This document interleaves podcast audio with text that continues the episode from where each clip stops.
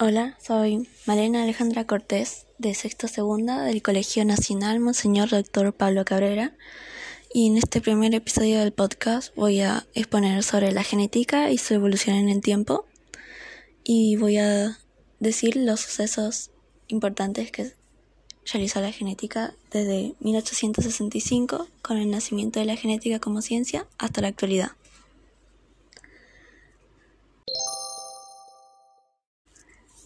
empezando, como dije anteriormente, en 1865 con la independización de la genética como ciencia y el descubrimiento de Gregor Mendel de las leyes de la herencia.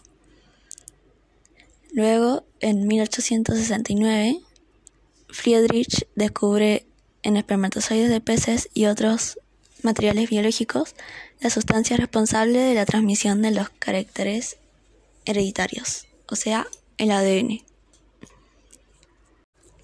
De ahí pasamos a 1919 cuando Levin identifica que un nucleótido está formado por una base, un azúcar y un fosfato.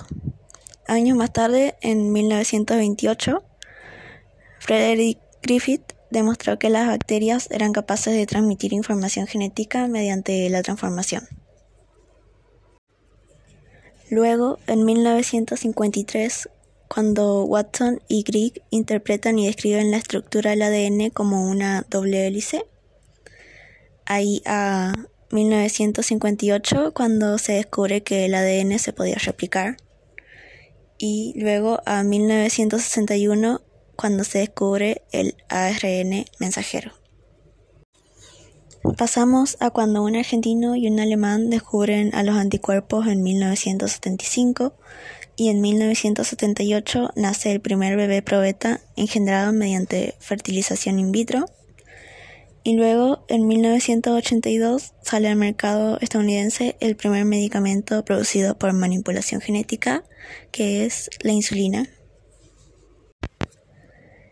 Años más tarde, en 1990, se inicia el proyecto Genoma Humano, destinado a descifrar el código genético humano y en 1997 se presentó el primer mamífero producido por clonación, que es la oveja Dolly. Y en Argentina, años más tarde, en el 2002, nace la primera ternera clonada llamada la Pampa Mansa. Y un año después, el proyecto Genoma Humano finaliza exitosamente con el 99% del genoma secuenciado y con una precisión del 99,99%. En la actualidad la genética es una de las ciencias más importantes, usada tanto para curar enfermedades como para la agricultura y la ganadería, sumando su importante papel en la pandemia actual.